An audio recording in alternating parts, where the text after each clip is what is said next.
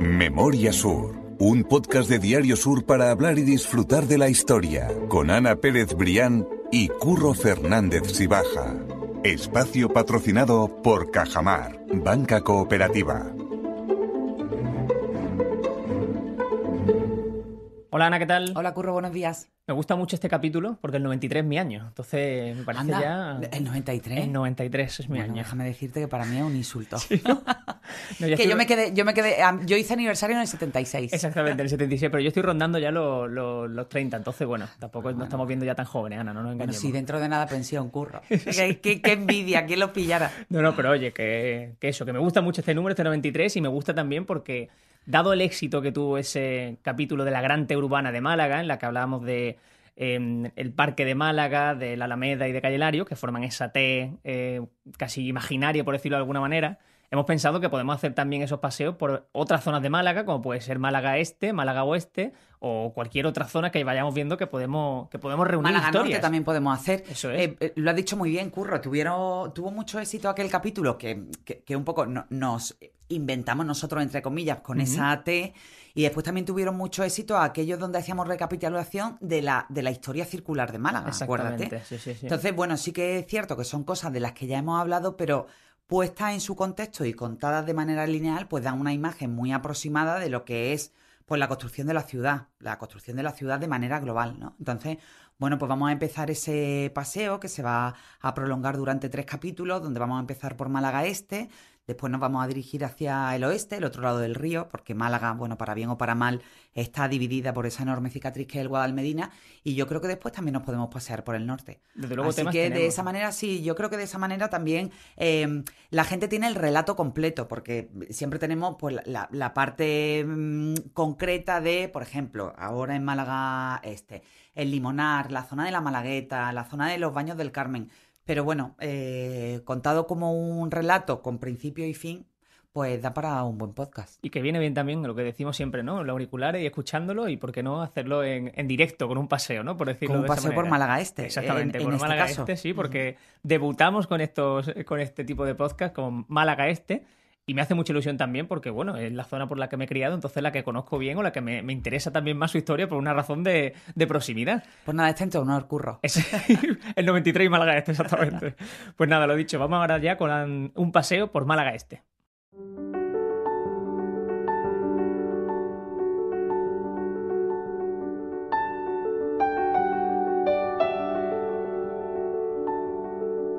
Y en la primera parada, porque siempre vamos a tomar el punto de partida por esa T de Málaga, en este caso por el parque, que vamos a encontrar es precisamente la Malagueta, ¿no? El barrio de la Malagueta, que es lo primero que vamos a encontrar de, Málaga Este y que podemos reconocer.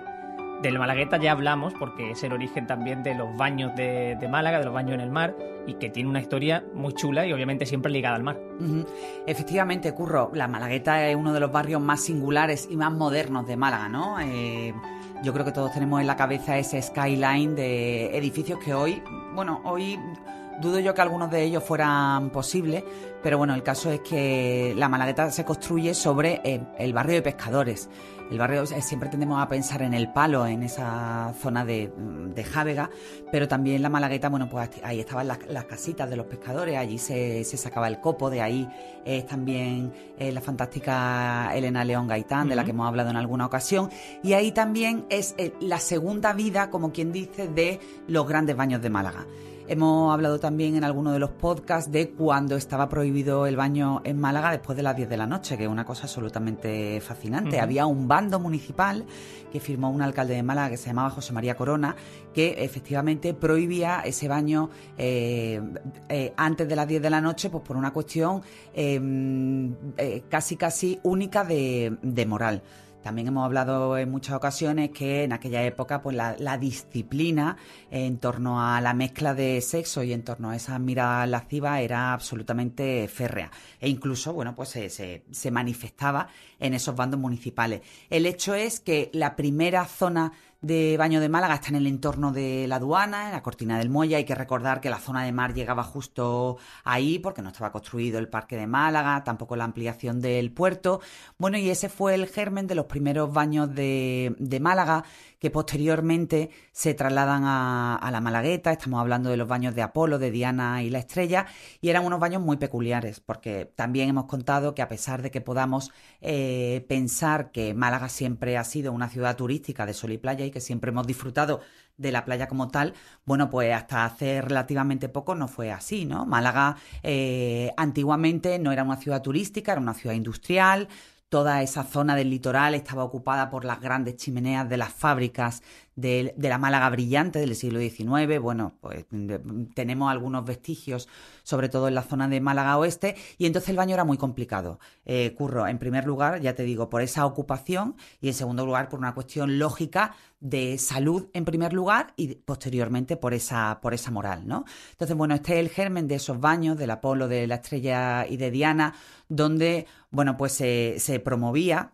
eh, de hecho estaba prohibido la mezcla de sexos en los baños, los baños se hacían a oscuras, se hacían en enormes cubetas de agua más o menos tibia, eh, separados por enormes esteras, que evidentemente separaban a los hombres y a las mujeres, y, bueno, pues que prohibían absolutamente ese intercambio de mirada y por supuesto pues la indumentaria, incluso a través de del BOE eh, y a través incluso de mm, bueno de cartas pastorales que se, que se leían en la catedral y en las iglesias de Málaga, bueno, pues prohibían esa esa alegría en la, en la vestimenta, ¿no? Entonces, bueno, pues los baños de, de, Apolo, de Diana y la Estrella, tuvieron una época absolutamente luminosa.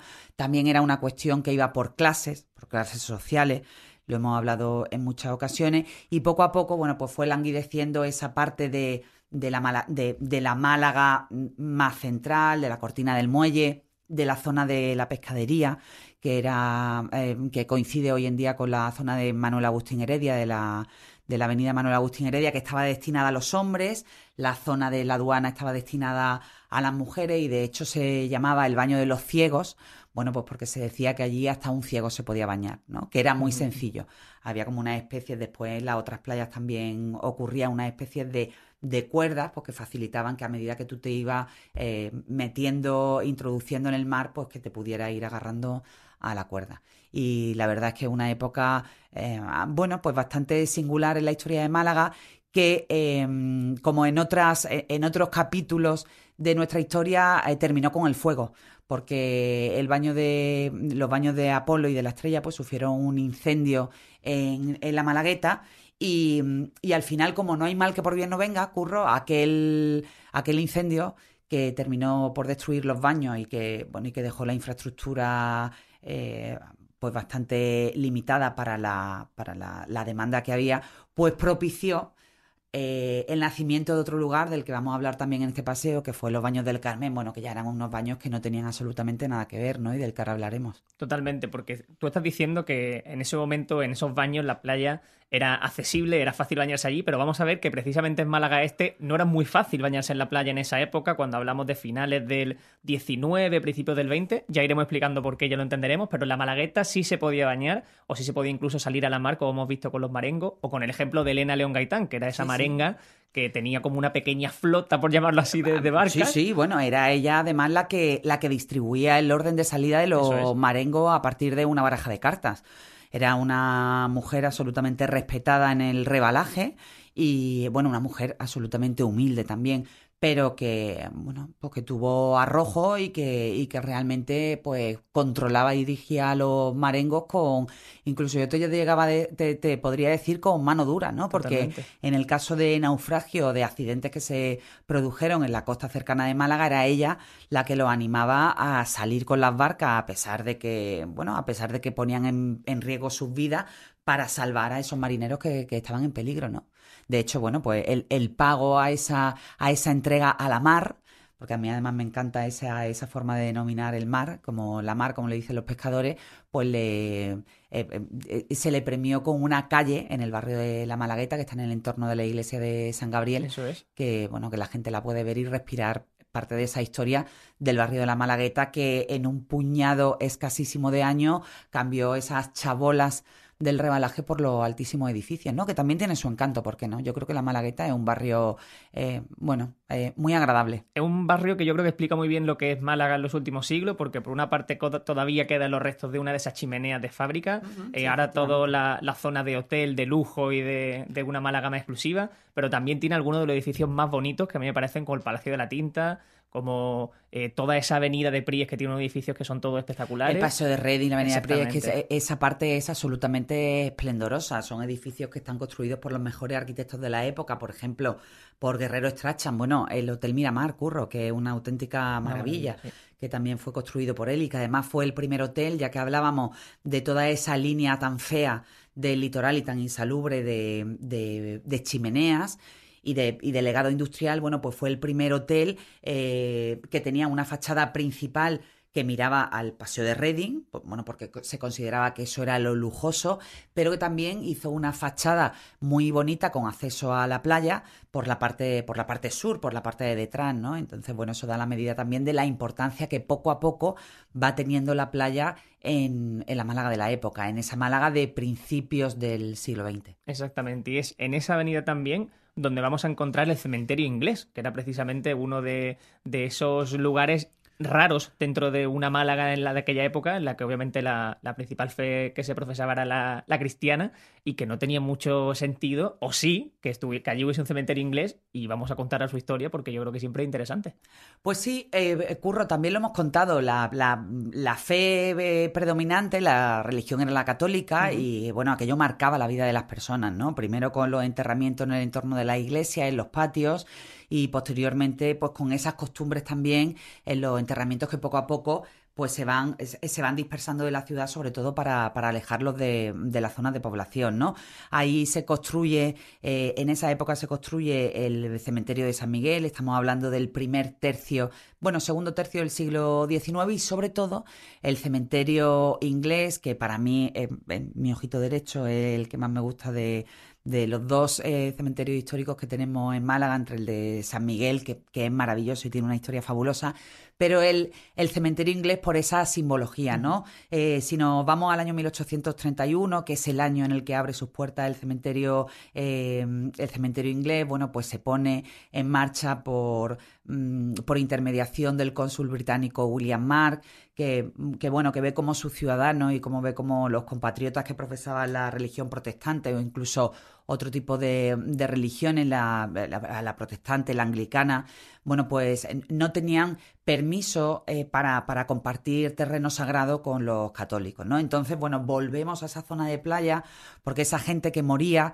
eh, o bien se la tenía que ingeniar para enterrarse en las fincas de amigos y conocidos, lógicamente eso por, con las clases más pudientes, o bien era conducido directamente a la playa, eran enterrados de pie, de noche, rodeados de antorchas, bueno, y te puedes imaginar el efecto devastador de, de, los temporales sobre esos cuerpos, ¿no? Eh, eran o, bien arrastrados al mar o bien eran devorados por la alimaña y aquello no representaba ningún tipo de dignidad para, al fin y al cabo, para ciudadanos de Málaga o bien para bueno, para forasteros que morían en, en, esta tierra, ¿no? El punto de inflexión precisamente está en otra historia que a nosotros nos encanta y que hemos contado aquí en el podcast, que fue el fusilamiento de Torrijos y sus hombres en las playas de, de San Andrés. Fueron 40 y 49 hombres, 48 de ellos efectivamente fueron eh, dirigidos en un primer lugar a ese cementerio de San Miguel, a compartir vida eterna y terreno sagrado en un camposanto católico. Pero ¿qué ocurre? Que había un expedicionario de esa eh, fabulosa expedición liberal que era irlandés, Robert Boyd. Eh, y entonces, bueno, pues cuando se produjo ese fusilamiento que dejó absolutamente espantada a la Málaga de la época, pues se, se puso sobre la mesa la necesidad de que Robert Boyd tuviera ese enterramiento digno, ¿no? Entonces ese es todo el germen de, eh, del cementerio inglés. De hecho, Robert Boyd fue el primer personaje ilustre, no el primero, que fue otro, otro inglés que murió en, el, en la mar, eh, pero sí que fue el primer personaje ilustre que fue enterrado pues, con todos los honores y todo el, el, mérito que le había acumulado en vida en el, en el campo santo anglicano, ¿no? Entonces, bueno, pues una delicia pasear por esos bancales que hoy en día están un poco, bueno, que, necesitan mejorar, como nos decían de pequeño en las notas. Y que, y que, pero bueno, que al fin y al cabo es un cementerio histórico que poco a poco se van intentando dar pasos para su rehabilitación y ahí está la huella esplendorosa de un montón de gente que vino de fuera a la que tenemos que agradecer esa visión de la Málaga cosmopolita y de, y de la Málaga que somos hoy, ¿no? La Málaga de mezcla, curro. La Málaga de mezcla, la Málaga que recibía con los brazos abiertos en vida, pero que no se portaba tan bien con su forastero eh, en, la muerte, ¿no? Sí, sí. Entonces, bueno, por eso es tan importante el, el cementerio inglés, que bueno, que supuso una especie de reconciliación de aquella Málaga de la época con, con gente que ayudó. La Málaga de mezcla y a mucha honra, porque yo creo que se nos define al malagueño como pueblo abierto y como sí, pueblo. Sí, sí, al final ese cementerio mm, no solo fue destinado a anglicanos, a protestantes, sino que, que, con el paso del tiempo, pues fue enterrada gente de incluso de religión católica o que no profesaban ninguna religión, que eran agnósticos. No fue el caso de Jorge Guillén, por ejemplo. Que Jorge Guillén pidió ser enterrado ahí porque, bueno, pues quería eh, pasar la vida eterna mirando al mar. Eso ya dice, dice mucho también del lugar a nivel ya simbólico, como tú dices, por encima ya de la, de la religión. Y para despedirnos ya de la Malagueta, por ir eh, una breve pincelada, vamos a encontrar que por esa zona eh, se repite mucho el nombre de Reading. Hablamos de la fuente, hablamos del paseo, hablamos de una calle una calle que se llama Reading Pero ¿quién es Reading, Ana? Que, vamos a recordar quién es ese personaje. Pues mira, Teodoro Reading, por darte la, clave, fue eh, ha sido a lo largo de los siglos el considerado como uno de los mejores gobernadores de la ciudad. Él es un militar suizo, de nuevo estamos hablando de mezcla, que llegó aquí a Málaga por primera vez en el año 1802 para colaborar con, su ejército, con, su, con sus huestes en, el control de un brote de, fiebre amarilla. Y bueno, y eh, con el paso de los años, en concreto en el año, en cuatro años después, en el año 1806, terminó eh, siendo gobernador de Málaga. Él aceptó el reto en una Málaga que podemos imaginar bueno, pues que no tiene nada que ver eh, con, la Málaga que vino después, ¿no?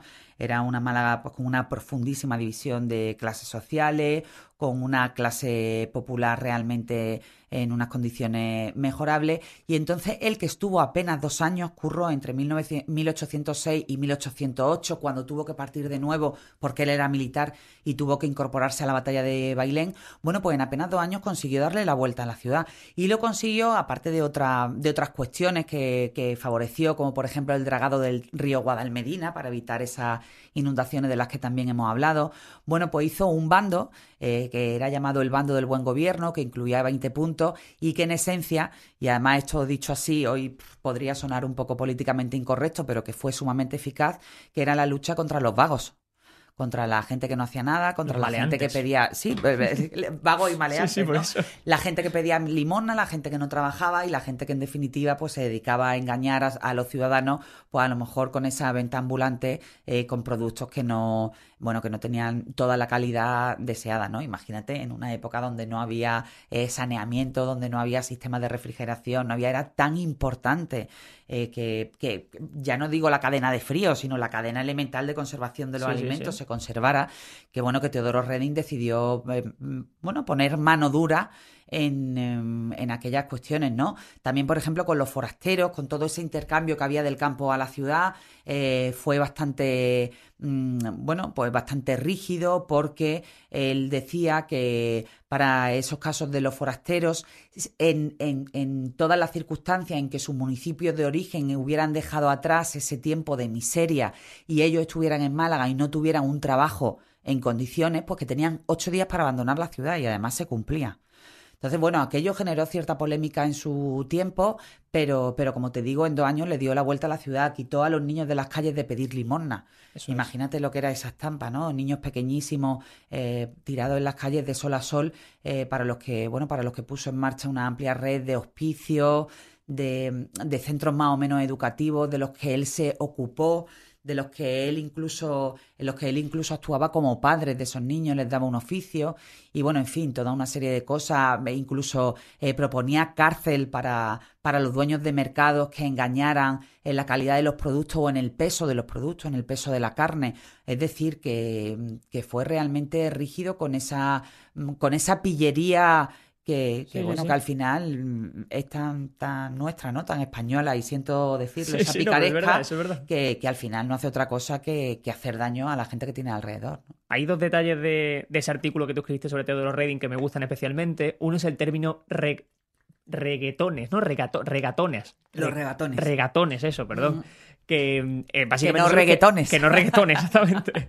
que básicamente son los que regatean. O sea, que me llamaba la atención el término con esas palabras del pasado que tanto nos gusta. Sí, sí, bajar demasiado el precio, engañar, eh, cambiar. sí, sí, sí, Y luego también ese orden que él puso, porque había, por decirlo así, un alcalde por cada barrio y él, digamos, que ponía toda la, atención en esos alcaldes para que fueran los encargados de que se cumpliera ese. Sí, de, controlar, de controlar los censos, los alcaldes de barrio, los alcaldes de los cuarteles. Málaga en aquella época estaba dividida en cuarteles y de ahí viene el origen también de, Calle Cuarteles y él tenía mucho control sobre esos alcaldes de, barrio para que pusieran orden en, su, en sus zonas también con, con cuestiones vinculadas a la limpieza, ¿no?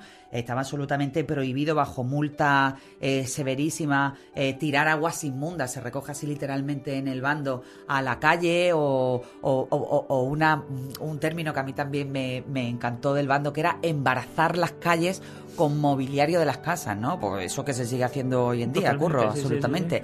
Pues tirar colchones, bueno, entiendo que en aquella época los colchones no serían como los hoy, hoy en día, o bancos o cualquier tipo de utensilio que pudiera que, pudiera ensuciar la calle, ¿no? En una época que, como te digo, tenía que tener la salud controlada al máximo porque es que era un brote de epidemia y allí pues la, la, población moría a, a chorro, ¿no? Si se me permite la expresión.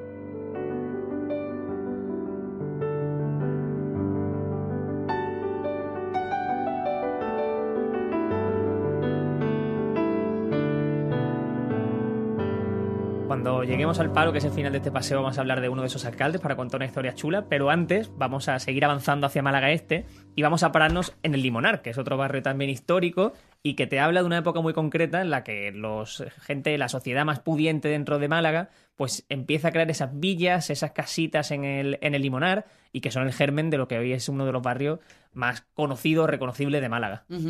Sí, bueno, pues esa burguesía, ¿no? Esa Málaga de, dos velocidades, la alta burguesía, con los grandes industriales, políticos, eh, bueno, pues los grandes hombres de la ciudad que primero se van a la Alameda, posteriormente, bueno, pues ponen su ojo en Calle Lario y se van desplazando hacia la zona este, primero eh, poniendo esos ojos en eh, la zona del Limonar y de la Caleta como, como zona de recreo, de, mm, de construcción de villas para, para, el descanso y que posteriormente, bueno, pues se van trasladando allí también para, para vivir.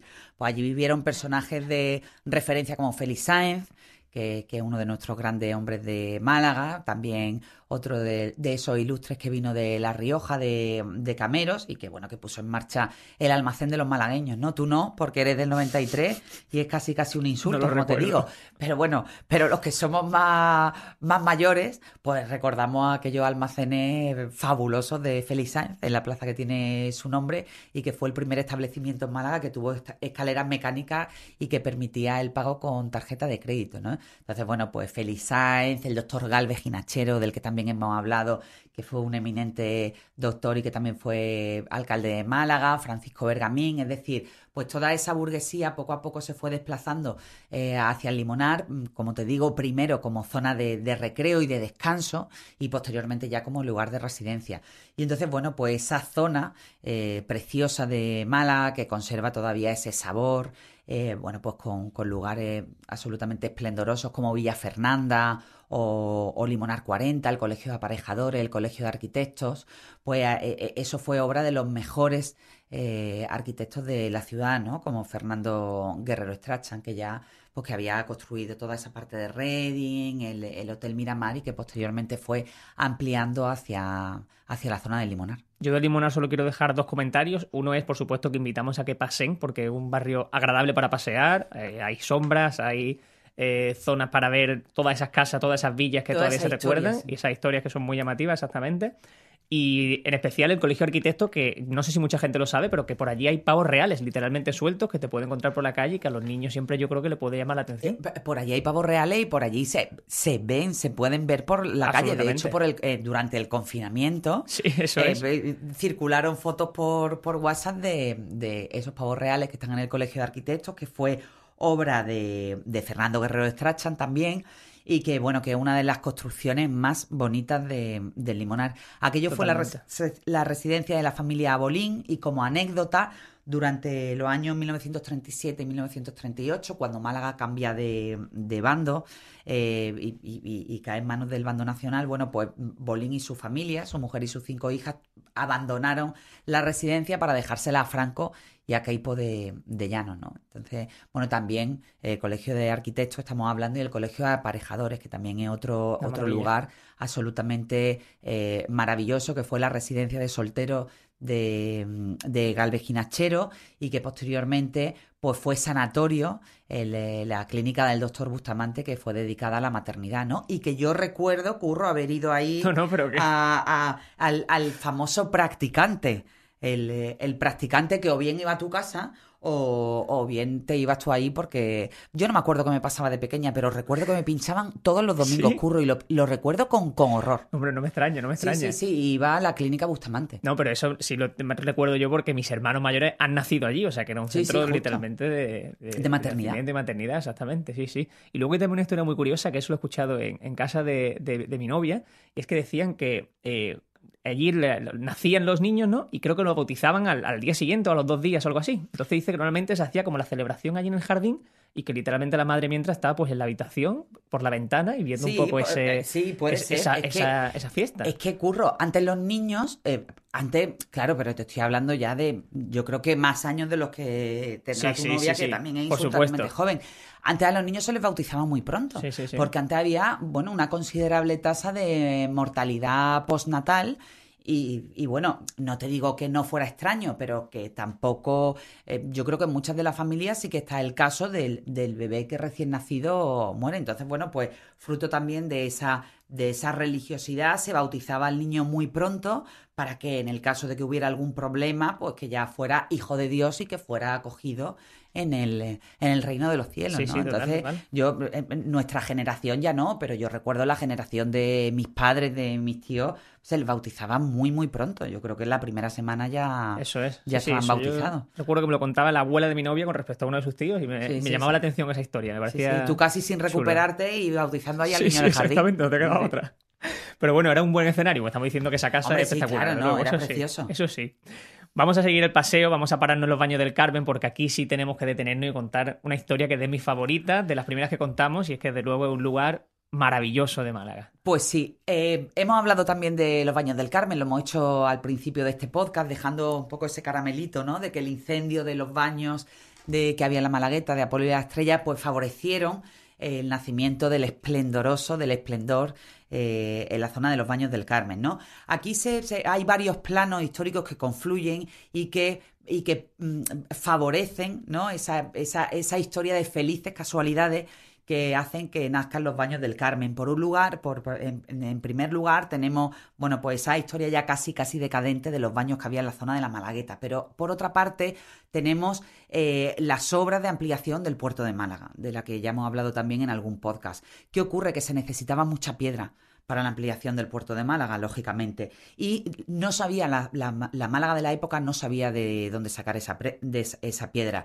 Se llegó a plantear la barbaridad, que también le hemos hablado aquí, de derruir la alcazaba para hacer acopio de todo ese material y, y- y poder ampliar el puerto de Málaga. Pero afortunadamente, bueno, Cánovas del Castillo, Antonio Cánovas del Castillo, por entonces presidente del gobierno, se hizo un poco el tonto y dejó morir aquella iniciativa y enseguida se pusieron los ojos de las autoridades curro en esa parte eh, de la ciudad, en esa zona este, en el denominado Monte de San Telmo, que tenía una torre vigía que estaba justo donde hoy se ubican los baños del Carmen. Y bueno, la idea de las autoridades de la época, a falta de, de Alcazaba, fue demoler, eh, explosionar ese monte y después con unas barcazas, con el puerto de la cantera que se creó ahí para, para favorecer el traslado de toda esa roca, pues con unas barcazas eh, iban desde el puerto de la cantera hacia el puerto de Málaga, bueno, pues haciendo ese aprovisionamiento que posteriormente dio lugar a la ampliación de, los muelles, ¿no? Entonces, bueno, pues ya te digo, sin el monte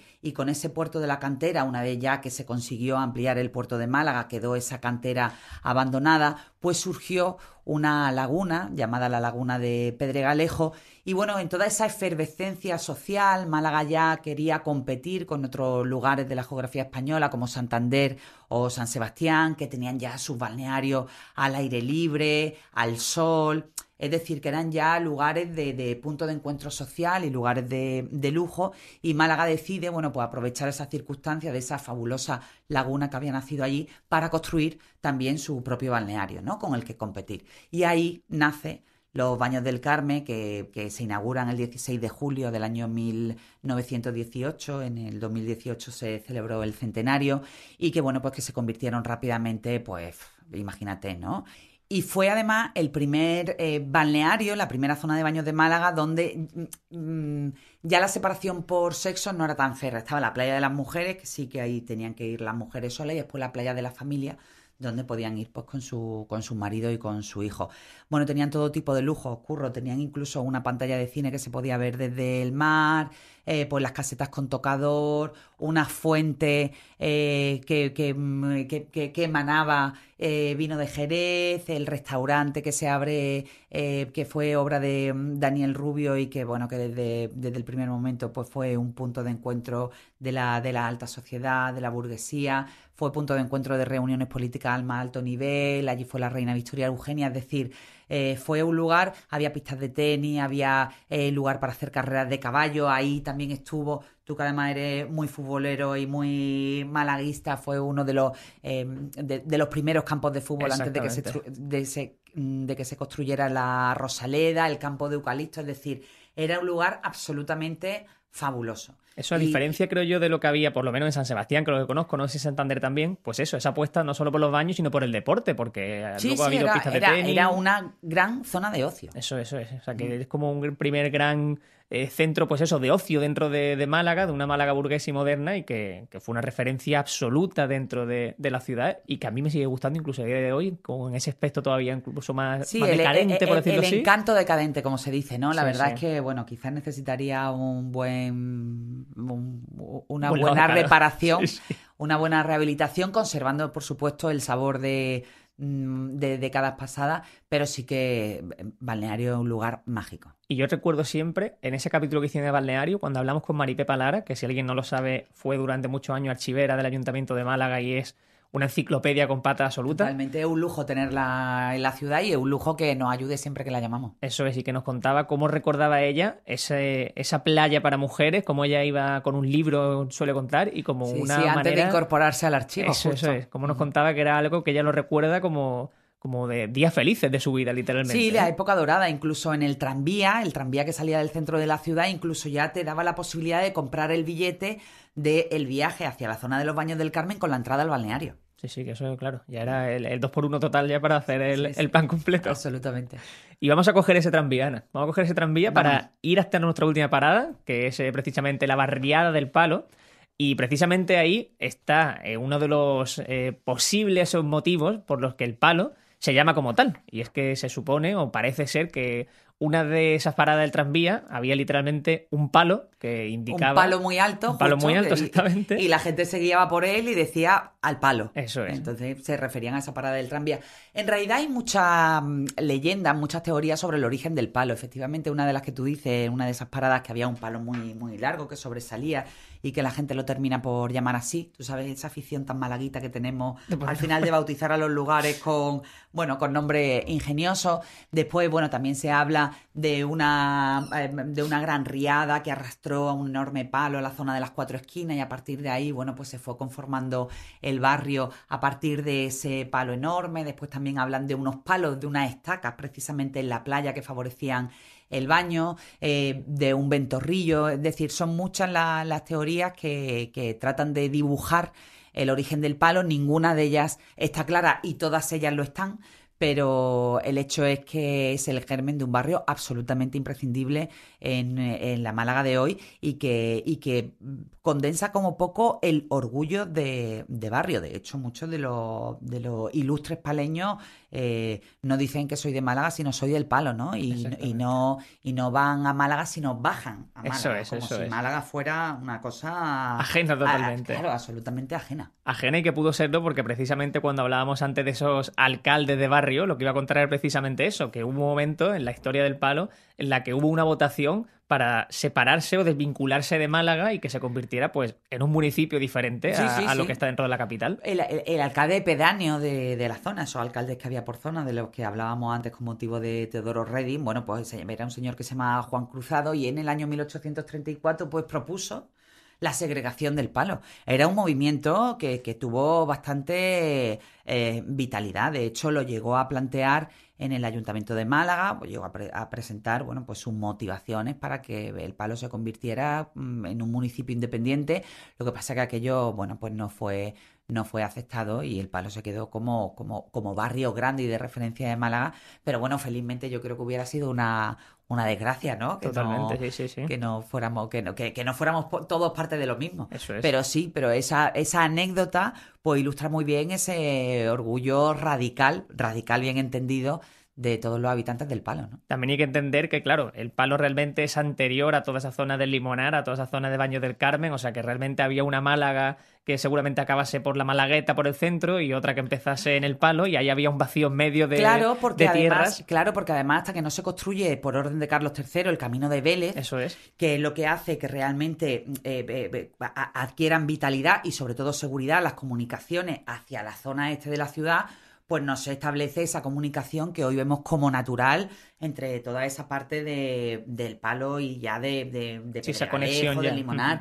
Bueno, antes eran zonas absolutamente eh, separadas por, por enormes tramos de, de- de terreno, ¿no? Y además eran zonas francamente peligrosas para todo el tema de intercambio de mercancía.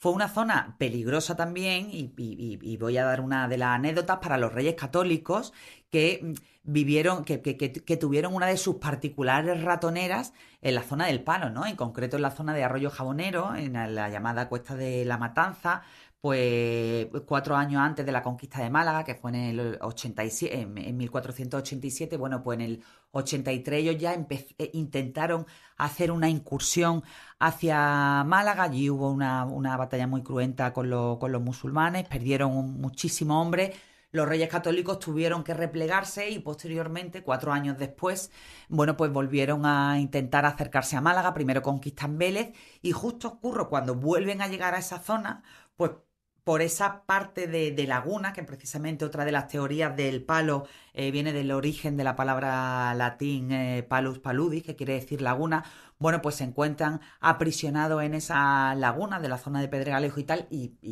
tienen que bordear toda esa zona por el interior, ¿no? Entonces, bueno, el palo pues era un lugar eh, hostil en cuanto a comunicaciones y en cuanto a accesibilidad, ¿no? Esa palabra que hoy está tan de moda. Por eso, eso explica bien también ese sentimiento que años posteriores se, se Sí, dio. bueno, vivieron, vivieron segregados muchísimo tiempo. Es que los primeros censos del palo recogen apenas un puñado de, de casitas y, y, bueno, ellos tenían su, su ambulatorio, su colegio, su iglesia, que era lo importante y, y para ustedes contar, ¿no? Y la, y, y- y- y la cercanía del mar, que era lo que les, lo que le- les nutría de, de ese pescado que, y que además poco a poco el palo también fue creciendo por ese aporte constante de ciudadanos que venían de toda esa costa de Motril y bueno toda esa parte de, la costa granadina y almeriense bueno que vinieron aquí a probar suerte y que la y que la encontraron ¿no? Totalmente, totalmente. Pues vamos a cerrar ese paseo ya en el palo. Yo creo que ha sido un buen capítulo, un Estoy paseo cansada, largo. ¿eh, Sí, sí, casi unos, unos cuantos pasos y unos cuantos kilómetros. cuantos kilómetros. Hoy hemos hecho el objetivo de los 10.000 pasos, que es lo importante de, que, que tenemos ya que no me chilla más Alesa hoy Eso, eso ya no te lo dice más. Entonces, pues yo creo que vamos a cerrar el capítulo y vamos a seguir la semana que viene con otro paseo, pero ahora justo por el lado contrario, nos iremos a Málaga Oeste. que también es maravilloso. Totalmente, y seguro que vamos a contar muchas historias que la gente desconocerá o que por lo menos le gustará volver a, recordar. Y que al final la podemos contar. Eh, a nosotros nos gusta hacer estos capítulos y ya es lo último que digo porque me parece que nos hemos pasado de tiempo.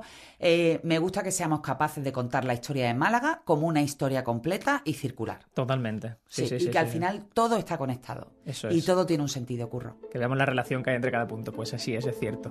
Pues Ana, como siempre, mil gracias. Gracias a ti siempre. Memoria Sur es un podcast de Diario Sur. Escucha un nuevo episodio cada semana en iVoox, Spotify, Apple Podcast y consulta las referencias de este episodio en diariosur.es.